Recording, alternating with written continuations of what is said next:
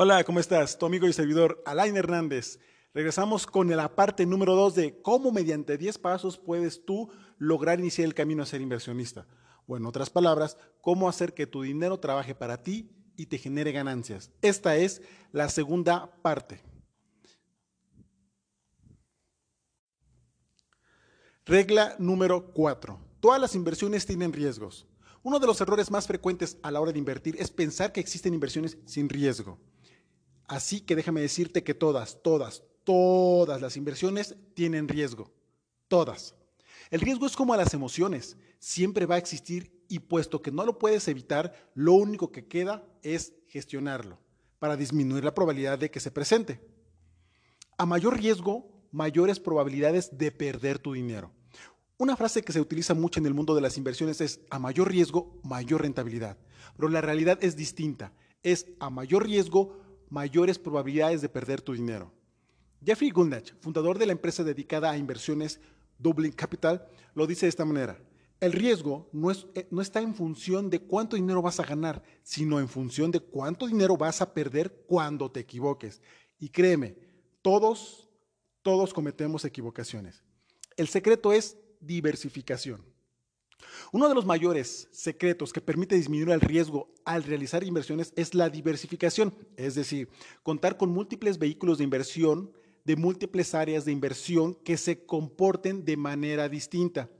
De esta manera, si un vehículo de inversión deja de funcionar, los demás te respaldarán por reponerlo. La inversión es un juego de adultos. El juego de las inversiones es un juego para adultos, o mejor dicho, de actitud adulta. ¿Por qué?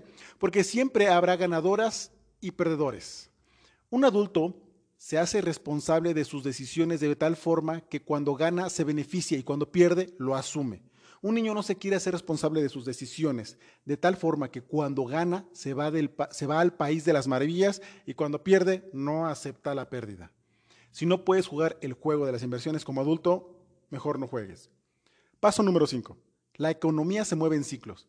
Muchas personas que no entienden cómo se mueve la economía viven en la confusión financiera. La economía se mueve en ciclos, normalmente de siete años, es decir, habrá un momento donde la economía crezca y otro donde la economía caiga. Howard Marks tiene dos reglas. Regla número uno, la mayoría de las cosas son cíclicas. Regla número dos, algunas de las mejores oportunidades para ganar y perder vendrán cuando a las personas se les olvide la regla número uno. Con esto te quiero decir varias cosas. Punto uno, que no todos los vehículos de inversión funcionan todo el tiempo. Algunos hacen dinero cuando crece la economía, otros cuando cae la economía. Punto número dos, cuando entiendes las subidas y bajadas es cuando puedes hacer más dinero porque el dinero se hace en época de vacas flacas. No eres recompensado por tomar riesgos, eres recompensado por comprar activos baratos. Punto 3. Cuando la manada se dirige hacia un lugar, no lo sigas. Normalmente lo que está, estaba generando dinero ya perdió lo atractivo en ese momento. Warren Buffett te diría, sea temeroso cuando otros sean, son codiciosos y sea codicioso cuando otros son temerosos. Regla número 6, perdón, paso número 6. Rendimiento pasado no garantiza rendimiento futuro. Uno de los errores más frecuentes también es pensar que los rendimientos pasados se repetirán. Lamentablemente no es así. Siempre existirán condiciones distintas y mercados distintos. Analizar el histórico. Mi sugerencia aquí es que cuando alguien te, te presente números, no tomes decisiones basadas en dos años de historia. Solicita 5 a 10 años de historia para que puedas ver al menos una tendencia. Tal y como lo describe el empresario Ray Dalio, los peores errores que los inversionistas hacen es creer que lo que sucedió en el pasado persistirá. Ellos asumen que algo que fue una buena inversión todavía es una buena inversión. Típicamente los altos retornos del pasado hacen el activo más caro y una peor inversión. No creas todo lo que te dicen y verifícalo. Por otro lado, escucha a los asesores, pero no tomes decisiones basadas en todo lo que te dicen. Verifica, comprueba y aprende a leer la información es importante hacerse responsable de sus decisiones. Si no, cuando las cosas salgan bien, será gracias al asesor y cuando las cosas salgan mal, será culpa del asesor.